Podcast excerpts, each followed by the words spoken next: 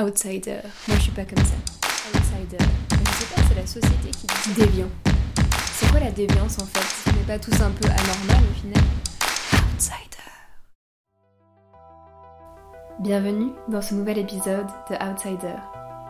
Aujourd'hui, j'aimerais qu'on parle à partir du corps. Objet de contrôle, de discours, de stigmates, le corps est une arène où se joue un ensemble de normes sociétales. Il serait d'ailleurs impossible de lister l'ensemble des normes liées au corps. La performance, la maigreur, la beauté, la blancheur, la sexualité, le régime alimentaire et j'en passe. Mais le corps, c'est aussi ce lieu à partir duquel on vit, on interroge, on joue, on conteste les normes sociétales. Mon corps, mon choix, peut-on lire sur les collages féministes de la ville de Genève. Puisque la vie commence par ce corps qu'on habite, que l'on modèle, que l'on cache et que l'on déguise, parce que ce corps n'est jamais qu'un amas de chair et d'os, mais aussi un corps politique qui range ou dérange. Parce qu'on a parfois bien cru pouvoir s'en passer de ce corps qui nous cloue au sol. Pour toutes ces raisons, c'est bien à partir de cette matérialité corporelle, de ses fragilités et de ses forces que l'on va réfléchir aujourd'hui. Bienvenue donc dans un corps indocile.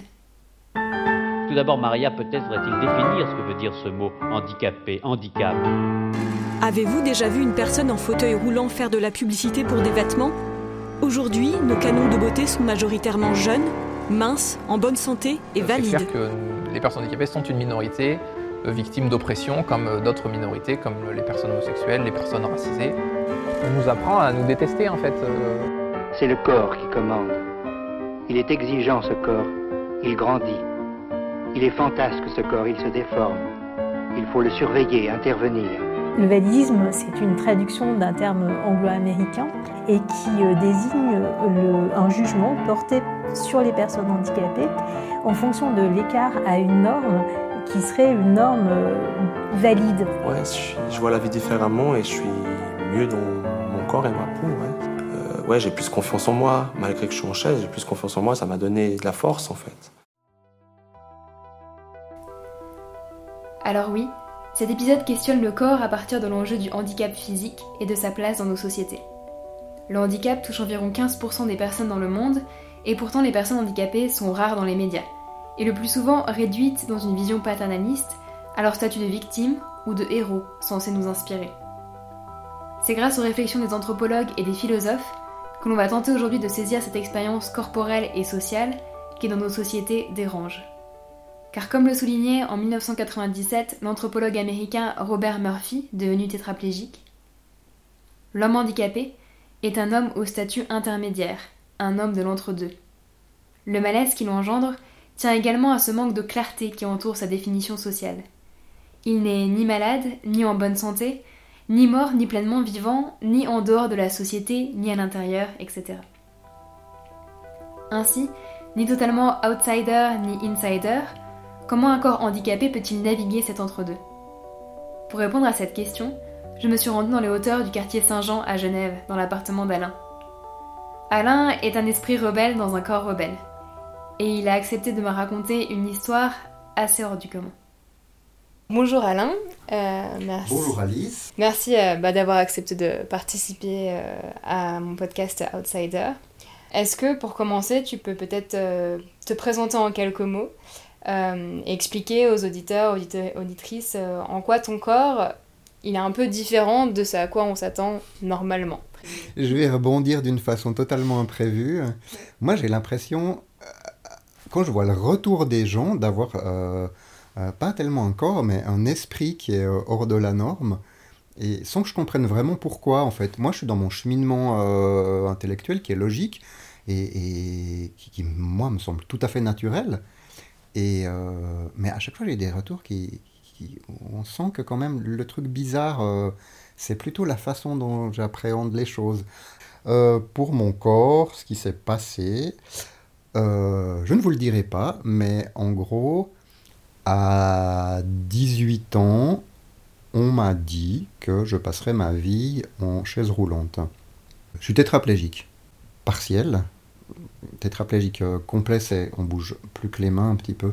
Paraplégique, on bouge plus les jambes, mais euh, les bras vont bien. Tétraplégique partiel, à 18 ans, on m'a dit vous passerez, ne rêvez pas, vous passerez votre vie en chaise roulante. Mm, Je rebondis aussi sur ta réponse. À aucun moment, euh, Tu as parlé de handicap, tu as dit je suis handicapé. Qu'est-ce que tu penses de ce mot? Est-ce que c'est un mot que tu utilises? Est-ce que c'est un mot que tu rejettes? Maintenant, je l'utilise. je ne l'ai pas utilisé pendant très longtemps. D'abord parce qu'il m'a fallu très longtemps pour m'identifier à une personne handicapée. Maintenant, je l'utilise beaucoup parce que bah, j'ai une chaise roulante depuis peu de temps. Euh, j'ai des aides assez conséquentes. en Suisse, on est quand même bien aidé dans ces cas-là. Et du coup, euh, et puis en fait, et puis en fait, il y a aussi des limitations. Euh, je veux dire, une personne handicapée, il y a plein de trucs. il y a un mouvement collectif qui dit ah, on aimerait bien avoir accès à ouais mais là il y a des marches, il y a des escaliers, nous, on a des chaises roulantes, on ne peut pas passer. Euh, donc, c'est effectivement, euh, il y a l'histoire des places de parking. Donc, c'est un mot que j'utilise, je ne rejette pas du tout. Euh, effectivement, et non, j'ai pas trouvé mieux, quoi. tu te dis, bon, il y a quand même un groupe qui vit à peu près des choses similaires. Plein mais plein de différentes, on se rend pas compte, c'est le problème des personnes handicapées, c'est que c'est que euh, les handicaps sont très très très différents en fait et, ça prend vraiment du temps. Même une société qui voudrait bien les inclure, c'est tellement de limitations qui sont différentes euh, les unes des autres. Mes premiers échanges avec Alain montrent que le vécu individuel est toujours plus complexe que les catégories sociales qu'on utilise pour les décrire. Ce n'est pas parce que du jour au lendemain le corps ne répond plus comme avant que l'on s'identifie immédiatement à la catégorie de handicapé. La notion de handicap est d'ailleurs loin d'être universelle, et a été forgée en Europe dans le cadre des États-providence. Si au Moyen Âge on sépare les individus entre ceux capables de travailler et ceux inaptes, depuis le XXe siècle, c'est le paradigme de la réadaptation qui prend le relais. La priorité est d'intégrer les handicapés dans le système économique, politique et social. C'est pour critiquer les discriminations persistantes qu'à la fin des années 1970, aux États-Unis et en Grande-Bretagne, des mouvements sociaux poussent pour la prise en compte des handicapés comme des acteurs sociaux légitimes avec des droits. Si la catégorie de handicap est inévitable aujourd'hui, comme le dit Alain, eh bien, c'est quel est le statut d'accès à des aides sociales et des droits collectifs. Mais ce qui m'intéressait particulièrement avec Alain, au-delà du handicap, c'est l'histoire de la transformation de son corps. Comment on vit le fait de passer du jour au lendemain à un corps qui ne fonctionne plus pareil? Pour le moment, c'est vraiment trois mois de lit absolu avec euh, des cônes plantés dans le crâne, une incertitude totale sur la suite, ensuite trois mois de chaise roulante. Et ensuite, quand je suis sorti de là, bah, je suis continué pendant 2-3 ans à être le cerveau sur pattes. Hein, euh. j'ai fini mon collège, j'ai fait 2-3 euh, ans d'université. Est-ce que tu peux revenir sur toi, Alain, avant tes 18 ans? Avant mes 18 ans, je pense que j'étais pas mal un cerveau sur pattes. Euh, c'est paradoxal parce qu'en fait j'étais un cerveau sur pattes. À un moment donné, euh, on me fait le coup du lapin. Et donc techniquement, je perds l'accès à mon corps. Hein. C'est vraiment le lien entre le cerveau et le corps qui est altéré. Donc le, le, cerveau, il est prolongé par la moelle épinière et c'est là qu'il y a une brisure. Et puis, j'étais un cerveau sur pattes. Mon cerveau perd l'accès à mon corps en partie. Et finalement, complètement paradoxalement, c'est à travers ça que je vais créer un lien au corps euh, très fort. Je vais faire, euh, pas tout de suite, 10 ans plus tard, 15 ans plus tard, je vais faire 10 ans de danse vraiment intense, je vais faire toutes sortes de travail corporel. Donc non, ça a été, ça a été très, très progressif de,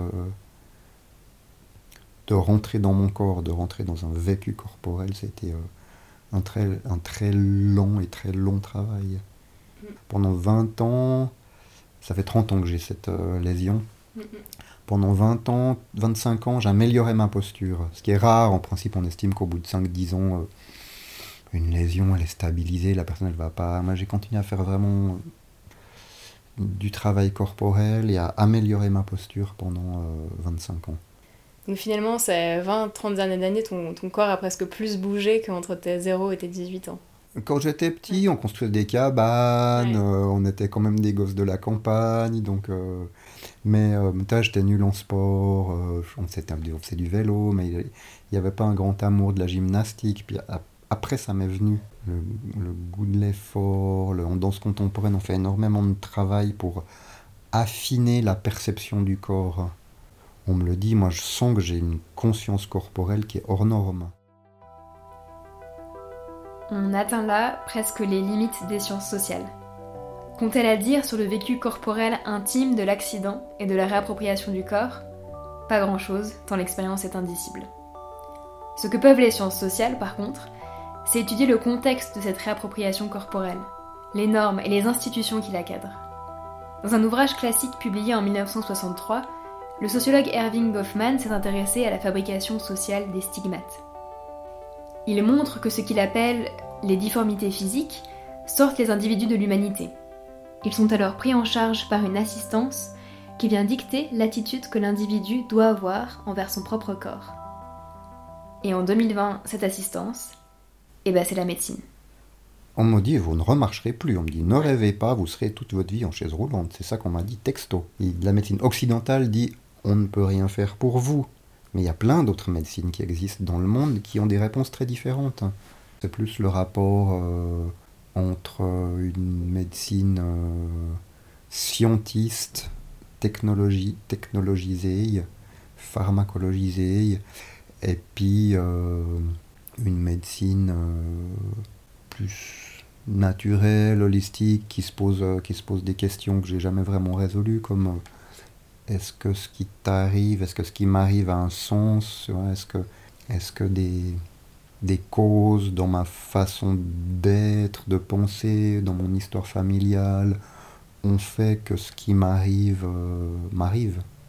C'est intéressant ta démarche parce que euh, j'aimerais bien que tu reviennes sur euh, ton rapport au voyage et à l'étranger. Parce que tu m'as dit que tu avais beaucoup voyagé et la question que je me posais c'est qu'est-ce que tu es allé chercher? Et est-ce que tu l'as trouvé? J'ai beaucoup voyagé pour étudier ou expérimenter des médecines d'autres civilisations. J'étais en Chine pour euh, juste après mon accident. Enfin, je suis vraiment, je suis sorti de l'hosto, j'ai fini mon collège. J'étais en Chine pour faire de l'alchimie taoïste. J'ai été ensuite dans les jungles amazoniennes, euh, boire des potions incroyables, vomir mes tripes. Ça fait, des bons, bons nettoyages.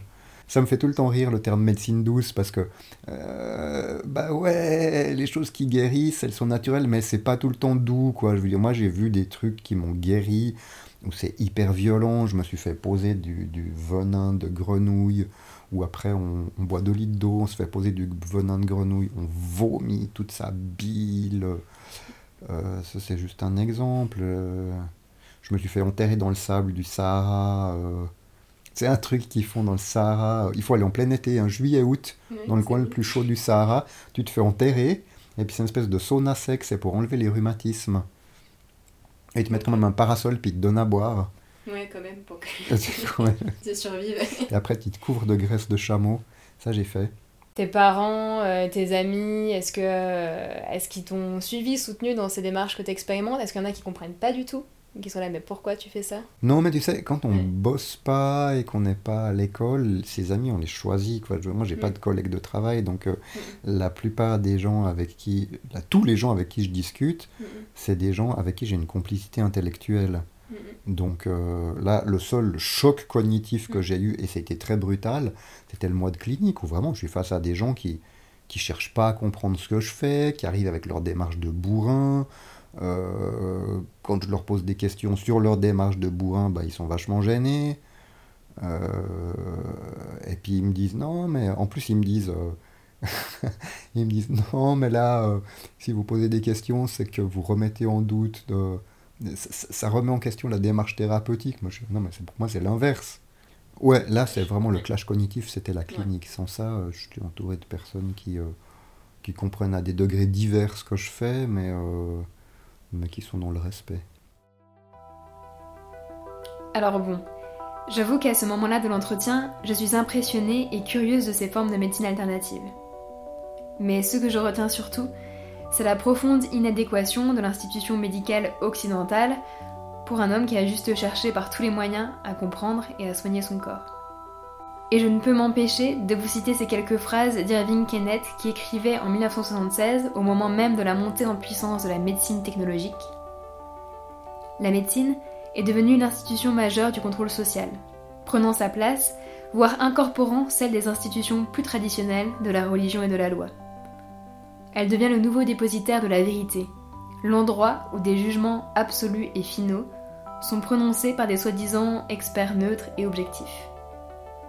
Et ces jugements ne sont pas faits au nom de la vertu ou de la légitimité, mais au nom de la santé.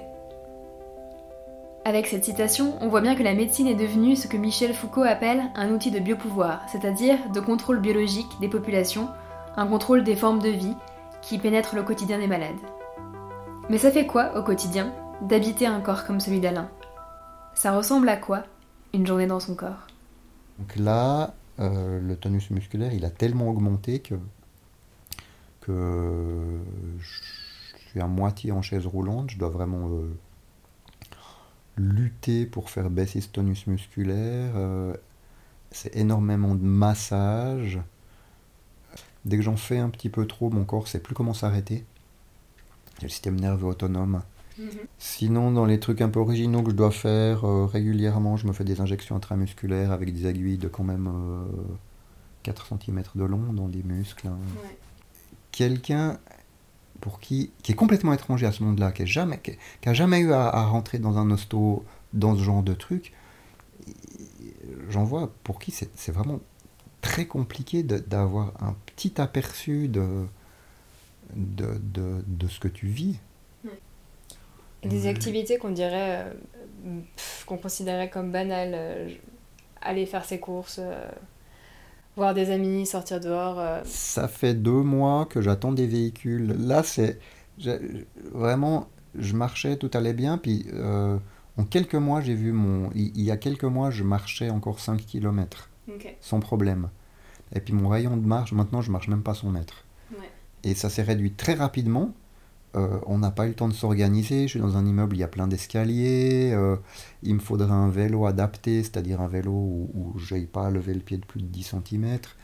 Est-ce que tu as toujours la sensation que ton corps euh, pose problème ou tu arrives à interagir avec ce corps-là Il y a un truc qui est très stressant et qui est difficile à, à faire passer. Tu vois, par exemple, moi j'ai beaucoup de peine. Être, me tenir debout, c'est un challenge en soi. Ouais. Donc, soit je parle, soit je me tiens debout. Mais manque de bol, euh, la plupart des gens, quand tu te rencontres dans la rue, ils discutent debout. Et des fois, tu as des groupes de 4-5 personnes. Moi, j'aimerais bien participer à la discussion. Et puis, euh, mais si je suis debout, j'arrive pas à être à la fois debout et à discuter. Donc, arriver à dire à 4-5 personnes, les gars, moi j'aimerais bien participer, mais il faut qu'on trouve un endroit où moi je peux m'asseoir. Parce que je peux pas rester avec vous. Et ça, au quotidien, c'est super dur à faire passer si t'es pas avec des, gens que tu connais bien. Euh, j'ai une vessie spastique, donc moi, quand j'ai besoin de pisser, j'ai deux minutes, hein, j'ai pas une demi-heure.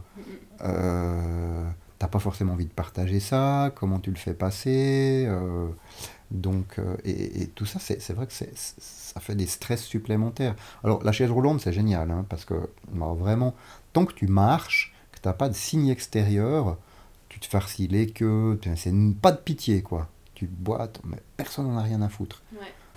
Bon, quand tu es en fauteuil, il faut bien voir que tu as la tête à la hauteur d'un enfant de 7 ans, donc euh, pas mal de gens vont te parler comme un enfant de 7 ans. On te prend pour un débile. hein. Ouais. Et puis pour draguer, c'est pas top, hein, quand même. T'es pas sexy. Euh, bah, je suis pas sûr. En voyant son corps évoluer tout au long de sa vie, Alain a fait l'expérience d'un monde valide, c'est-à-dire pensé pour les personnes au maximum de leurs capacités physiques et mentales. Dans ce monde où toute personne est valide jusqu'à preuve du contraire, le fauteuil fonctionne ainsi comme un mode de classification et de hiérarchisation sociale. C'est, en sortant de la norme de l'individu qui marche, perdre aux yeux des autres à la fois sa qualité d'adulte, sa virilité, voire tout simplement son humanité. Le fauteuil permet de classer le monde en deux. Et l'expérience d'entre-deux d'Alain, celle d'un corps sur le fil, entre la norme et la normale, dérange. Il est difficile de concevoir que ce corps, qui a de la peine à rester debout, puisse danser par exemple. Et pourtant. Première fois que j'ai fait du contact improvisation, non pas la première fois, les premières fois je suis pas tombé amoureux, mais un jour on m'a invité à une démarche de contact improvisation et je suis tombé vraiment amoureux de cette danse-là. Et pour moi, je disais, j'ai fait un petit film là-dessus, je disais, je rentre dans mon corps magique. Au moment où je rentrais sur la salle de danse, je sentais des fourmillements dans tout mon corps. Et, euh, c'était plus le corps euh, habituel. Il y avait vraiment, je rentrais dans ma peau de Superman et, je savais exactement où me placer. euh, je fais des trucs complètement incroyables. J'aurais aimé que ça soit filmé pendant que c'était. plus filmé pendant que c'était possible. Et même si j'étais totalement épuisé, j'allais retrouver l'énergie pour faire euh, ces deux heures-là et me donner à fond. Je me souviens d'avoir. J'allais faire. Il y avait un copain qui organise des soirées de musique expérimentale. Je me souviens de mettre devant euh, des gens qui faisaient de la musique euh, expérimentale et de partir dans une transe comme ça de danse en me disant. je sais pas ce que les gens vont en penser. À la fin du spectacle, quelqu'un vient vers moi et il me dit écoute, moi je suis éclairagiste pour des spectacles de danse contemporaine. Les danseurs professionnels de danse contemporaine, ils t'arrivent pas à la cheville. On sent que ce qu'ils font, ils jouent. Et toi, c'est vrai. Comment tu vois ton corps évoluer? Est-ce que tu penses? Est-ce que, est que ça t'inquiète? Est-ce que tu es apaisé avec ce corps qui va... Moi, je sais pas combien de temps je peux encore tenir dans ce corps. Franchement, euh, je sais pas. Je sais pas du tout. Euh, là, j'ai en gros fait le choix de suivre mon chemin thérapeutique. Les personnes qui m'ont vu la clinique où j'étais, eux, ils aimeraient me mettre des machines dans le corps, vraiment des machines impressionnantes. Ils aimeraient, euh, ils euh, ouais, en gros, j'aurais des tuyaux partout à vie. et eux, ils me disent, oui, oui, vous faites ça, puis ça va aller mieux. Et puis, j'ai... manifestement, c'est pas le chemin que je vais choisir.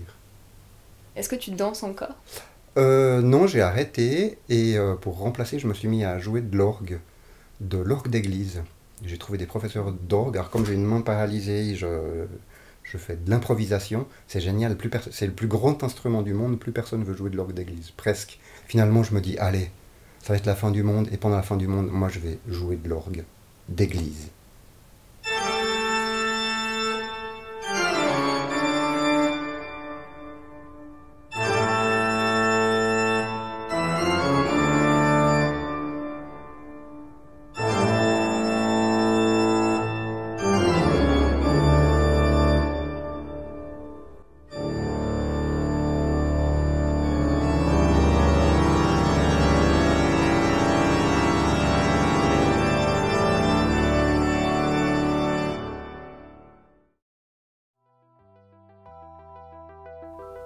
Cet épisode, on a parlé de handicap, de la médecine comme institution de contrôle social, de société valide, de voyage et de danse.